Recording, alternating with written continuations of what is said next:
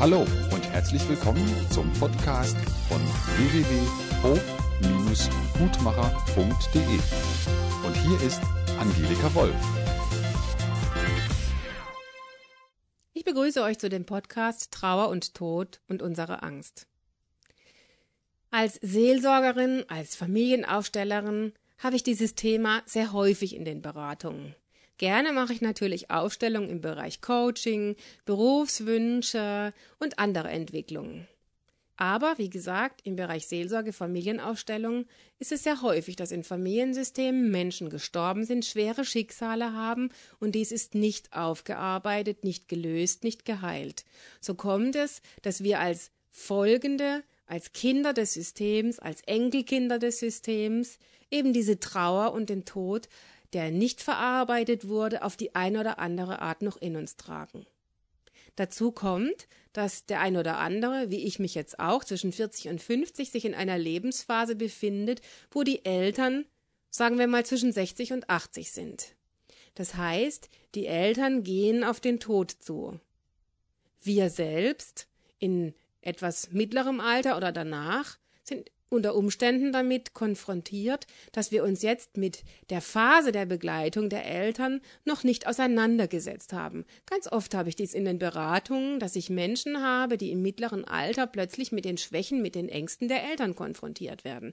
Die Eltern, die Angst davor haben, Schmerz zu haben vor dem Tod, wenn beide noch leben, wer stirbt zuerst, wenn ich pflegebedürftig werde, ich hasse es, schwächer zu werden, vielleicht nicht mehr laufen zu können, vielleicht nicht mehr einkaufen zu können. Wie sieht es mit dem Geld aus? Ganz, ganz, ganz viele Themen berühren da. Und wenn wir im mittleren Alter nun damit konfrontiert sind, unsere Eltern zu begleiten oder wenn wir auf Besuch gehen und sie dann ihre Ängste entweder unterdrücken oder aussprechen, dann haben wir in dem mittleren Alter natürlich das Thema, wie geht's uns denn damit? Uns damit auseinanderzusetzen, dass unsere Eltern pflegebedürftig werden, unsere Eltern vielleicht ins Sterben kommen können, ein Elternteil zurückbleibt. Das heißt, das ist die Realität, in der ich mich befinde, das habe ich sehr häufig in Beratungen, weil natürlich Menschen zwischen 30 und 50 ein großer Teil der Beratung ist. Selbstverständlich habe ich viele junge und Kinder und auch ältere Menschen. Aber gerade in diesem Lebensabschnitt, möchte ich mal sagen, ist dieses Thema besonders häufig zu finden dass Familienaufstellungen gemacht werden, dass Schicksale aufgearbeitet werden wollen, weil doch viele Menschen vor 40 natürlich ganz oft erstmal heiraten, Kinder bekommen, nach ihrem Job gucken und erst dann um die 40, 50 anfängt. Über die Krankheit, über Schicksalsschläge, über Depressionen, über Zukunftsprobleme, über Sinnlosigkeit beim Job der Frust so stark wird, dass ich mich umschaue im Leben und orientiere und überlege, hm, was ich bisher gemacht habe, hat nicht ausgereicht, was will ich denn jetzt noch? Dass ich über den Sinn des Lebens, über den Sinn meines Lebens nachdenke, stehen bleibe und an manchen Stellen reflektiere. Wie gesagt, bei Familienaufstellungen ist es natürlich so, dass ich ganz häufig mit Tod und Schicksal konfrontiert werde. Dass Ohnmacht in der Familie ganz häufig auf Ohnmacht insbesondere von Frauen und Männern aus der Vergangenheit zeigt, wo schmerzhafter Tod nicht verarbeitet wurde, nicht verarbeitet werden konnte, weil die Kriegsgeschehen, weil die Zeit keine Trauerverarbeitung zugelassen hat. Jetzt stelle ich immer wieder fest, dass in unserer Generation eigentlich immer noch kein Platz ist für Trauer und Tod. Manchmal erstaunt es mich, wenn ich mit Menschen darüber rede, wie es möglich ist. Natürlich als Therapeut weiß ich das, aber ich bin ja auch Mensch. Das heißt, wie es als Mensch möglich ist, mitten im Satz das Thema zu wechseln, wegzugucken und was ganz anderes zu sagen. Dieses Ablenkungsmanöver macht natürlich, dass wir Menschen untereinander registrieren, wow, da habe ich was gesagt, da bin ich besser still, dem anderen ist es unangenehm. Das heißt, wenn ich zum Beispiel sagen würde, Mensch, mein Meerschweinchen ist vor acht Wochen gestorben, das ist aber schlimm für mich, das habe ich begleitet und es war schwer, das mit anzusehen, dann kann der andere ganz schnell signalisieren, spinnt die, das war doch bloß ein Meerschweinchen. Oder, also ich habe jetzt Wichtigeres zu tun, mir über ein totes Meerschweinchen zu unterhalten. Ich muss jetzt nachher meine Kinder vom Kindergarten abholen. Oder ah, meine Schwiegermutter liegt gerade im Sterben, also was kommt die mir jetzt mit dem Tier? Das heißt, wie auch immer der Abwehrmechanismus ist, ich stelle fest, und das ist natürlich in den Beratungen das, was ich dann bei mir habe, dass wir Menschen einfach kaum trauen, das auszudrücken, was in uns ist. Und wenn ein Bruder, ein Onkel oder ein Mensch, der uns wichtig war, früher gestorben ist, vielleicht ist schon 10, 20, 30 Jahre her ist, wir aber immer noch realisieren, wenn ich daran denke, kriege ich ein Kloß im Hals oder Tränen in die Augen oder ein Warum der, warum die, warum so in mir aufkommt, dann weiß ich, dass diese Menschen einfach viel zu wenig darüber geredet haben, viel zu wenig Menschen haben, wo Austausch stattfinden konnte.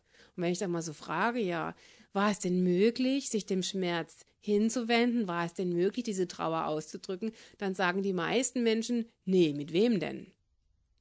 Ich weiß, dass es heute in Kirchen in vielen Religionszweigen Trauerarbeitskreise gibt, Trauermöglichkeiten gibt, sich auszutauschen. Es gibt Vereine für verwaiste Eltern, wo Kinder gestorben sind. In der Realität sehe ich, dass viel zu wenige Menschen dieses Angebot annehmen, weil sie da denken, stell dich nicht so an, das geht schon vorbei, andere haben auch jemand verloren, da muss ich durch, ich habe doch noch die Kinder, ich muss mich jetzt kümmern, ich habe jetzt keine Zeit, mich da reinfallen zu lassen. Wenn alle über Trauer sprechen, dann wird es am Ende nur noch viel schlimmer. Das kann ja wohl nichts bringen, wenn wir da alle hocken und heulen oder was. Das heißt, an all diesen Stellen sind wir natürlich in der Gesellschaft erstmal darauf trainiert, Trauer hat keinen Raum, Trauer macht keinen Sinn, jetzt geh weiter. Das Leben geht weiter. Das heißt, der Schmerz wird über die Dauer schon heilen, irgendwann wird schon gut sein, irgendwann ist schon rum. Das heißt, ich erlebe aber in der Praxis, da geht überhaupt nichts rum, da geht überhaupt nichts vorbei, da löst sich gar nichts auf. Und selbst wenn es die Trauer ist um den Job, den man machen wollte und ihn nicht leben durfte, als ältere Generation, weil es nicht möglich war, weil der Krieg es nicht zugelassen hat, weil in der Schwiegerfamilie es wichtig war, dass ich dort mitgearbeitet habe oder was auch immer der Verlust eines Traumes war. Einen Traum zu verlieren, verloren zu haben, ist Trauer in unserer Seele. Und wenn wir diese Trauer unterdrücken, dann macht es meistens im Körper irgendwelche Symptome oder es lähmt unser Leben.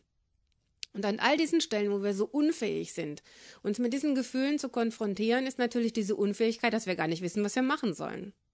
Ich erlebe, dass ich in der Beratung immer wieder die Sätze wiederholen muss. Ich weiß, dass dieses kleine Kind in Ihnen denkt, und das ist auch bei Männern ein ganz großes Thema, wenn ihr jetzt Gefühle zulasst, dann werdet ihr zum Weichei, zum Heuler und den ganzen Tag läuft nichts mehr außer 20 Stunden weinen weil die Trauer so groß zu sein scheint. Wenn ich das erstmal zulasse, bin ich tot, falle ich um, kann ich nicht mehr arbeiten. Was halten die dann von mir? Bin ich dann ein Waschlappen, eine Heulsoße, wie auch immer. Ich kann euch versprechen, wir Menschen haben ein absolut geniales System. Wenn ihr die Chance habt, Trauer hochzulassen, Trauer zuzulassen, Trauer mal zu fühlen oder überhaupt mal drüber nachzudenken, wenn ihr in den Bereich des Fühlens kommen würdet oder kommt, dann lässt dieses System unseres Körpers normalerweise nie mehr wie fünf oder zehn Minuten weinen zu. Ich meine nicht dieses Reinfallen und hysterische Weinen, um Mitleid zu bekommen, sondern ein echtes tiefes Weinen, was aus einem Schmerz herauskommt. Unser System, unser Körper möchte leben. Und es gibt einen Überlebensinstinkt. Und wenn wir länger wie eine bestimmte Zeitdauer weinen, dann hat es eine andere Motivation. Wie gesagt, dann will ich Mitleid haben, dann möchte ich Aufmerksamkeit haben. Wenn es eine echte Trauer ist, dann fühle ich die ganz, ganz tief und dann geht die wieder vorbei. Weil dann das System realisiert, wenn zum Beispiel mein Geschwister gestorben ist oder ich habe einen schweren Unfall gesehen oder ich habe ein Tier verloren, dann weiß dieses System, ich lebe aber jetzt in 2008, ich habe entweder schon wieder neue Tiere, da sind meine Kinder, die warten, ich möchte arbeiten gehen, da draußen scheint die Sonne, ich habe jetzt aber Hunger, ich muss jetzt aber aufs Klo, das Telefon klingelt. Das heißt, Banalitäten führen uns zurück ins Leben. Und das ist auch gut so. Weil es geht eben nicht darum, wenn wir als Kind traurig waren, weil unser Meerschweinchen gestorben ist oder weil was Schlimmes passiert ist, weil unser Vater gestorben ist, weil der Vater seinen Job verloren hat, weil große Trauer war, weil ein Haus verloren ging, weil die Oma gestorben ist. Dann geht es nicht darum, in dieser Trauer den Rest des Lebens zu bleiben, sondern es geht darum, die Trauer, die reale Trauer, die da ist, zu verarbeiten. Und diese Verarbeitungs- Technik möchte ich jetzt mal fast ein bisschen technisch sagen, bedeutet, dass ich durch diese verschiedenen Phasen der Gefühle durchgehe. Und eine sehr wichtige Phase im Thema Trauer und Tod ist Wut. Und in vielen Familiensystemen erlebe ich, gerade wenn Kinder oder viele Kinder gestorben sind, da ist ein ganz kompliziertes Thema, nämlich dass eine Scheißwut auf Gott da ist. Und diese Wut darf normalerweise weder artikuliert werden, noch gefühlt werden, noch rausgeschrieben, noch rausgeschrien werden, weil gerade unsere Ahnen in der Erziehung diese Liebe zu Gott und er ist der Brave, der Tolle. Man weiß zwar nicht, warum der in Wirklichkeit böse ist und warum er in die Hölle kommt. Da gibt es in vielen Menschen Zweifel. Und manchmal müssen sie dann Gott total ablehnen, sagen, das ist doch alles nur Scheiße oder Machtmissbrauch von der Kirche. Aber was häufig dahinter steht, ist eine nicht aufgelöste Ohnmacht von Verstorbenen, gerade wenn Kinder gestorben sind, dass die Oma oder die Mutter da vielleicht denkt, was ist denn das für ein Scheißgott, der mein Kind hat sterben lassen? Und ich weiß, dass diese Vibration, die da in der Familie herrscht, ganz viel Ohnmacht in Folgegenerationen auslöst.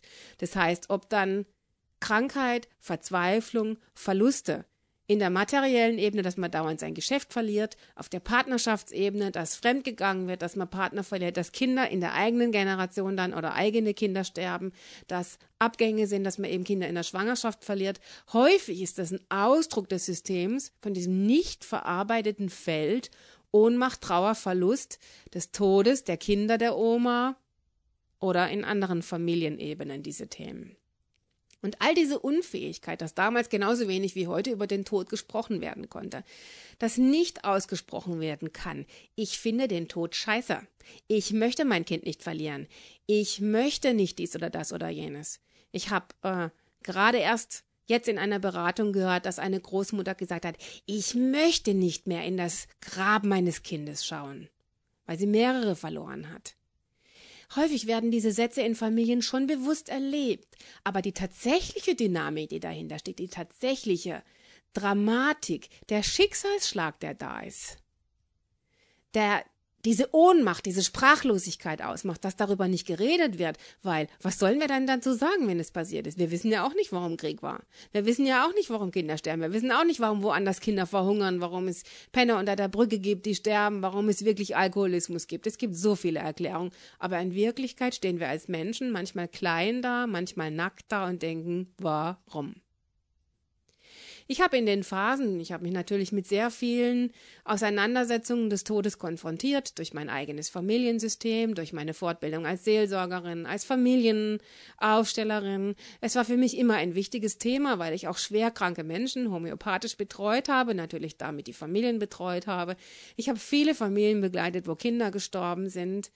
Da ich selber aus einem christlichen Weltbild komme, mich aber auch mit sehr vielen anderen Themen, Buddhismus beschäftigt habe und mich mit Meditation und Gebet, mich viel mit diesen Themen auseinandergesetzt habe, möchte ich einfach hiermit damit sagen, es hört nie auf. Es ist ein wichtiges Thema, dass wir uns in unserem Leben meiner Meinung nach schrittchenweise in gewissen Phasen mit diesem Thema beschäftigen. Es soll sicher nicht sein, dass wir uns in jedem Lebensabschnitt dauernd Gedanken machen, oh, ich könnte jederzeit sterben, mein Partner könnte jederzeit sterben, es kann immer vorbei sein, ich weiß, ich weiß, ich weiß, jetzt möchte ich aber Sicherheit haben. Nein, ich habe ja schon einen CD darüber besprochen und dieser Kinofilm, der lange Zeit lief, PS, ich liebe dich, es war für mich eine sehr, sehr interessante Möglichkeit, sich mit diesen Themen zu beschäftigen. Wie ist es, wenn ich einen Partner verliere? Wichtig möchte ich einfach auch nur sagen, es gibt tolle Bücher, die wir lesen können.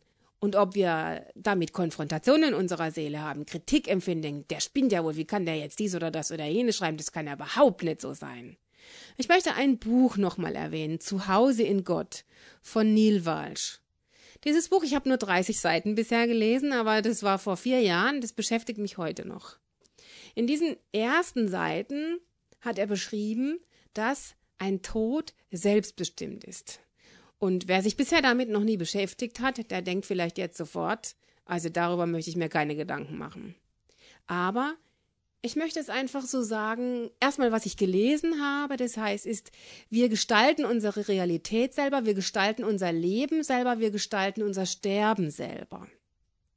Und ich weiß, dass da in vielen Seelen ein großer Aufschrei herrschen kann, wenn ihr an Menschen denkt, die ihr sehr, sehr lieb hattet und die einen sehr schwierigen Tod hatten. Dann kommt natürlich sofort die bissige, bösartige Frage, was ist denn das für ein Müll? Und der soll das jetzt so gewollt haben? Genau an dieser Stelle denke ich, Genau da beginnt die Größe zu verstehen. Was wir wollen, das wissen wir manchmal nicht. Klar will ein Mensch nicht schwer an Krebs sterben. Wenn es aber Sinn macht, in diesem Krebs, und als ich das Leben meiner Großmutter, die sehr, sehr schwer an Krebs gestorben ist, als ich in der Pubertät war, wo ich unheimlich viel geweint habe und verzweifelt war, weil es mich so berührt hat, weil es mich traurig gemacht hat, weil ich mir, glaube ich, da geschworen habe, ich möchte Heilerin werden. Ich möchte niemals mehr zuschauen müssen, wie ein Familienmitglied aus meiner Familie so schmerzhaft stirbt. Dass dies ausgelöst hat, dass ich heute Homöopathin bin, dass ich Forscherin bin, dass ich mir Gedanken mache, dann weiß ich, dass ich in der ganzen Bearbeitung, in der ganzen Betrachtung dieser Geschichte immer tiefer verstanden habe, dass meine Großmutter, die den Verlust von Ostpreußen, ihrem Heimatland, die ihre Eltern zurückgelassen hat, nie gewusst hat, was aus ihren Eltern geworden ist, als ihr Mann, mein Großvater, gestorben ist, dass der Schmerz, der sich da angesammelt hatte, dass der keinen Ausdruck im Leben gefunden hat und dass dieser Schmerz sich in ihrem Leiden an Krebs materialisiert hat, dass in diesem Schmerz sich gezeigt hat, was sie gefühlt hat, was sie nicht ausdrücken konnte. Und dass dieser Schmerz wiedergespiegelt hat, dass sie Sehnsucht hatte nach ihrem Heimatland, nach Zuhause, nach all den Dingen, die in ihrem Leben nicht gelebt werden konnten, die nicht ausgesprochen werden konnten. Und dann kann ich als Enkelkind ein kleines bisschen verstehen, dass sie vielleicht doch so sterben wollte, auch wenn es mein Menschsein natürlich ganz anders wahrnehmen möchte. Dass es da vielleicht einen bösen, grausamen Gott gibt oder eine schlimme Krankheit. Ich weiß, dass unsere Podcasts von sehr unterschiedlichen Hörern angehört werden, die in sehr unterschiedlichen Bewusstseinsstadien sind. Für den einen Hörer ist das, was ich hier sage, vielleicht alles schon klar, für einen anderen, der sich damit noch nie beschäftigt hat, Provokation pur. Ich möchte euch hiermit einfach nur die Chance geben, euch weiter damit zu beschäftigen, euch in der Seele zu öffnen, dass es viele Dinge gibt, die es wert ist, die Zufriedenheit in der Seele schaffen können. In meinem Leben hat es an vielen Stellen aufgehört, warum zu fragen, weil ein Erkenntnisprozess eingesetzt hat, der vielleicht größer ist wie der, den wir in Worte ausdrücken können. Und alle Menschen, die Tiere haben, die Tiere haben wollen, wissen, dass wir uns sowieso mit dem Thema Tod in diesem Leben auf eine ganz besondere Art und Weise beschäftigen müssen, weil es klar ist, Tiere werden einfach nicht so alt. Das heißt, diese Freunde verlieren wir. Diese Freunde begleiten wir im Sterben auf unterschiedlichste Arten. Und da ich sehr viele Tiere habe, und auch schon viele Tiere in der Praxis begleitet habe in Sterbeprozessen, weiß ich, dass diese Begleitung sehr, sehr viel Achtung, sehr viel Feingefühl braucht, weil wie schnell können wir den Schmerz eines Tieres nicht anschauen, und dann höre ich immer mit Erschrecken diese Worte, das Tier muss man erlösen. Für mich gibt es kein Erlösen bei einem Tier. Für mich gibt es ein den Weg zu Ende gemeinsam gehen und fühlen, wo steht die Seele, was möchte sie haben, wie kann ich der Seele dienen. Und ich möchte euch einfach einige dieser Gedanken, die mit Sicherheit hier kein Ende finden können, weil das Thema viel zu groß, viel zu weit, das Feld viel zu vielschichtig ist, um alles auszudrücken, was ich bisher erlebt habe, geforscht habe, gesehen habe. Aber ich möchte euch eben den ein oder anderen Gedankenanstoß zu geben, euch vielleicht weiterzuentwickeln, wahrzunehmen, welche Ängste habt ihr. Und ich weiß in der Begleitung, dass jeder Mensch andere Ängste hat. Die einen haben es vor dem Schmerz vor dem Tod, die anderen haben es vor dem Sterbeprozess selbst, manche andere hat es, was kommt wirklich danach. Ein anderer hat nur, wenn ich zurückbleibe, die Angst vor der Einsamkeit. Seid ehrlich, fühlt, womit ihr spürt, damit habe ich kein Thema. Und fühlt, womit habe ich ein Thema. Und habt den Mut, in den Lebensphasen, wo es passt weil der Herbst letztlich immer wieder ein Stückchen Abschied widerspiegelt. Die Bäume lassen einfach die Blätter fallen.